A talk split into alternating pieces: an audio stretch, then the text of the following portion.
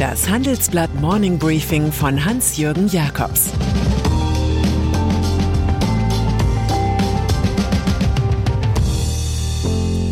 Guten Morgen allerseits. Heute ist Mittwoch, der 25. Mai 2022 und das sind unsere Themen. Abgezogen. Wall Street verlässt Mark Zuckerberg. Ausgezogen. Europa im Strip-Poker mit China. Angezogen. Kreuzfahrer wollen wieder Spaß. Nach einer kurzen Unterbrechung geht es gleich weiter. Bleiben Sie dran. Sie investieren in Aktien, es fehlt Ihnen aber eine klare Strategie. Ihr Depot ist ein Sammelsurium mehr oder weniger guter Ideen. Dann geht es Ihnen wie vielen. Lernen Sie in der Masterclass erfolgreich investieren, alles über kluge Börsenstrategien. Mit dem Rabattcode Investieren20 gibt es 20% Nachlass auf den Normalpreis. Infos unter handelsblatt.com slash erfolgreich investieren. Börse. Als das Geld noch locker saß und Big Tech die Investoren anlockte, war eine Foto-App wie Snap ein veritabler Börsenhit. Es war wie vor dem Platzen der Dotcom-Bubble rund um die Jahrtausendwende. In Erwartung eines Superzyklus der digitalen Disruption rechnete man nicht nach. Gestern kassierte der Mutterkonzern von Snap nach Börsenschluss nach nur einem Monat die Prognose für Umsatz und den operativen Gewinn wieder ein. Die Snap-Aktie stürzte um mehr als 30 Prozent ab. Weil CEO Evan Spiegel auf das makroökonomische Umfeld verwies, das sich stärker und schneller als erwartet verschlechtert habe, wurde Wall Street zur Zitter Street zur nervösen Zone. Es erwischte im Feld der zuletzt schon gerupften Tech-Konzerne jene, die wie Snap von der Online-Werbung und damit von der Konjunktur abhängen. Twitter und die Google-Mutterfirma Alphabet büßten rund vier Prozent ein. Besonders schlimm erwischte es den Facebook-Konzern Meta Platforms. War der Kurs seit Jahresbeginn schon um 40 Prozent gefallen, so gab er jetzt nochmal um acht Prozent nach. Facebook das neue Blutbad für Facebook-Gründer Mark Zuckerberg, einem Spring ins Feld auf dem Weg zur tragischen Citizen Kane-Figur, hat nicht nur mit Werberückgängen zu tun, sondern mit einem totalen Reputationsverlust. Auf die ganze Unfähigkeit, verantwortlich mit einem Massenmedium umzugehen, das weltweit drei Milliarden Menschen erreicht, deutet die jüngste Klage des Generalstaatsanwalts von Washington DC hin. Er wirft The Zuck Versagen beim Datenschutz vor, weil die Firma Cambridge Analytica Zugriff auf Millionen von Facebook-Daten hatte und so 2016 zielgenau Wahlkampf für Donald Trump machte. Intern ist die Stimmung am Boden, schildert unser Korrespondent Stefan Scheuer. Es gibt einen Einstellungsstopp, selbst im Metaversum Zukunftssektor Reality Labs wird gespart.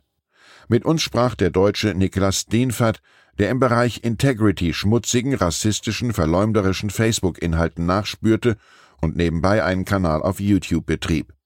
Deshalb geriet er ins Visier der internen Überwachungseinheit, Employee Investigation wurde verhört und ausspioniert. Steenfert kündigte und wurde kurz vor Dienstschluss nochmal vom Arbeitgeber gekündigt, fristlos. Europa. Neulich trat Margarete Vestager vor Studenten auf und forderte, sich vorzustellen, alle Dinge im Raum, die außerhalb Europas produziert wurden, wären auf einmal weg. Wir würden aussehen, als hätten wir eine Runde Strip-Poker gespielt, sagte sie. Um im Kampf um Rohstoffe mit Russland und China nicht nackt auszusehen, fordert die EU-Kommissarin nun Europa auf, sich mit Ländern wie den USA, Südkorea, Japan, Singapur und Kanada gegenseitig auszuhelfen. Statt dem alten Offshoring, dem Auslagern von Wirtschaftsaktivitäten irgendwohin, gilt nun ein Friendshoring. Vestager glaubt übrigens, dass wir im Verhältnis zu Russland und seinem Gazprom-Kapitalismus nicht naiv waren, sondern nur gierig. Ihre Lektion, die sie gelernt hat, wir müssen eine Sicherheitsprämie zahlen. Peking. Auch gegenüber China ist niemand naiv, aber viel Moral wollte sich bisher auch kaum einer leisten. Anders als im Verhältnis zu Russland, wo es nur das Klumpenrisiko Energie gab, sind wir im Verhältnis zu China doppelt abhängig beim Absatz etwa von Autos sowie beim Einkauf von Rohstoffen. So werfen die von Medien verbreiteten Schockfotos aus Internierungslagern in der chinesischen Uigurenprovinz Xinjiang neue Fragen bei einem alten Thema auf. Zu sehen sind in den Xinjiang Police Files Bilder wie aus dem Foltercamp, gefesselte Inhaftierte mit Sack über dem Kopf, Uniformierte, die Gefangene mit Sturmgewehr und Holzknüppel in Schach halten und ähnlich Schlimmes. Amnesty sieht ein Verbrechen gegen die Menschlichkeit, Außenministerin Annalena Baerbock nennt die Fotos verstörend und erschreckend und fordert im Videocall mit dem chinesischen Kollegen Wang Yi Aufklärung. Die Konzerne VW und BASF wiederum erklärten, an ihren Werken in Xinjiang festzuhalten. Man prüft, hält aber auf jeden Fall an Menschenrechten fest. Dagegen klagt ein Sprecher des Außenministeriums in Peking, die Lage in Xinjiang werde schlecht geredet. Die Gesellschaft dort sei stabil, die Menschen lebten in Frieden. Sozialdemokraten. Die SPD stellt zwar derzeit den Kanzler, was ihr unter dem Strich jedoch so wenig nutzt, dass sie mit den aktuellen Regierungsbildungen in Kiel und Düsseldorf nichts zu tun hat. Es läuft hier auf die politische Trendfarbe der nächsten Jahre hinaus auf Schwarz-Grün. Schlimmer ist noch, dass Personalien der Sozialdemokraten schwer zusetzen, zum Beispiel in Hessen. Da wäre Nancy Faeser die logische Spitzenkandidatin für den Landtagswahlkampf im Herbst 2023. Aber da sie Bundesinnenministerin ist, darf darüber nur im Stil geredet werden, indem man über Affenpocken spricht. In Frankfurt wiederum hat Skandal-Oberbürgermeister Peter Feldmann für heute das Verlesen eines kurzen Statements ohne Rückfragen angekündigt. Dafür ist er vorzeitig vom Weltwirtschaftsforum in Davos zurückgereist und lässt sich dort bei einem Termin von Offenbacher Kollegen vertreten. So kündigen sich Rücktritte von Politikern an, die in ihrer Partei jeglichen Rückhalt verloren haben. Zuletzt hatte Feldmann Fußballfans von Eintracht Frankfurt auf dem Flug zum Europapokalfinale in Sevilla erzählt, das Flugpersonal habe ihn hormonell außer Gefecht gesetzt. Altkanzler. Etwas Entlastung in der sozialdemokratischen Bewältigung schwieriger Themen kommt durch den früheren Lanzenträger Gerhard Schröder. Er teilt überraschend mit, schon vor längerer Zeit auf die Nominierung für den Aufsichtsrat des Staatskonzerns Gazprom verzichtet zu haben. Erst in der vorigen Woche hatte er sein Aufsichtsratsmandat im russischen Ölkonzern Rosneft aufgegeben. Der Altkanzler, der fortwährend irgendwelche Ehrenbürgerrechte oder Vereinsmitgliedschaften verliert, sah sich mit immer heftigeren Vorwürfen konfrontiert, er stelle seine Freundschaft zum Kriegstreiber Wladimir Putin über die Sanktionen der EU. Das Europaparlament wollte Schröder sogar auf die Sanktionsliste gegen Oligarchen setzen. Das dürfte sich erübrigt haben, und auch die Putin-Schröder-Kumpelei verliert ihren Sinn. Die beiden können sich gegenseitig nicht mehr nutzen, nur noch schaden.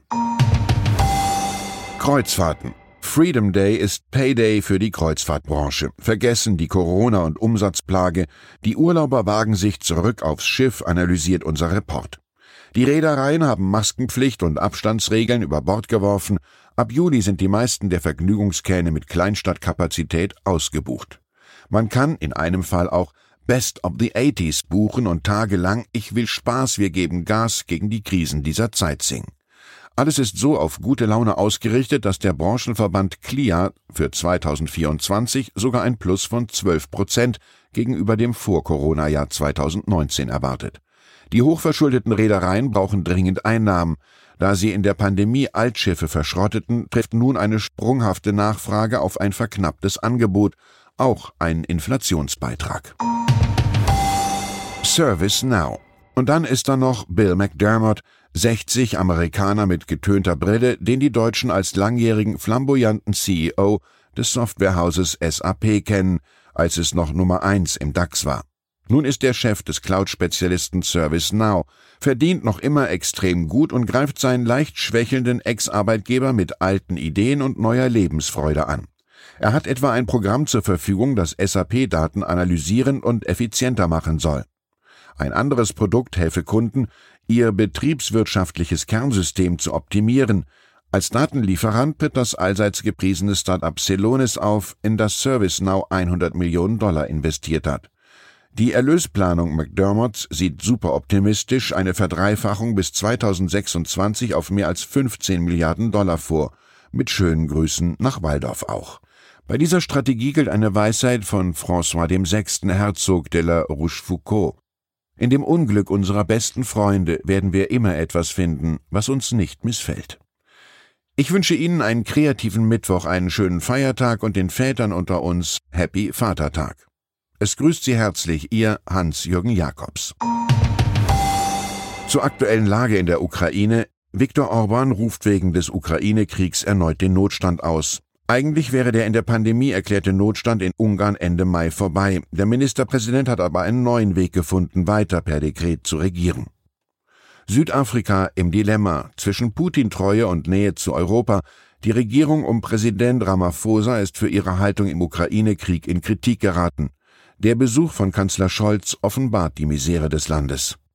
Weitere Nachrichten finden Sie fortlaufend auf handelsblatt.com/Ukraine. Das war das Handelsblatt Morning Briefing von Hans-Jürgen Jakobs, gesprochen von Peter Hofmann. Fintech, Banken und Festival gehen nicht zusammen? Geht doch, und zwar in Berlin. Am 24. und 25. April 2024 öffnet die Messe Berlin ihre Türen für die FIBE, das neue Fintech-Festival Europas. Die FIBE richtet sich an das gesamte Fintech-Ökosystem, vom Startup über Investoren und klassische Banken bis hin zur Politik. Das Event möchte das gesamte Ökosystem zusammenbringen und eine Plattform zum Austausch bieten. Seien Sie dabei und sichern Sie sich jetzt mit dem Code FIBEPODCAST 35% Rabatt auf Ihr Ticket. Weitere Informationen finden Sie unter fibe-berlin.com.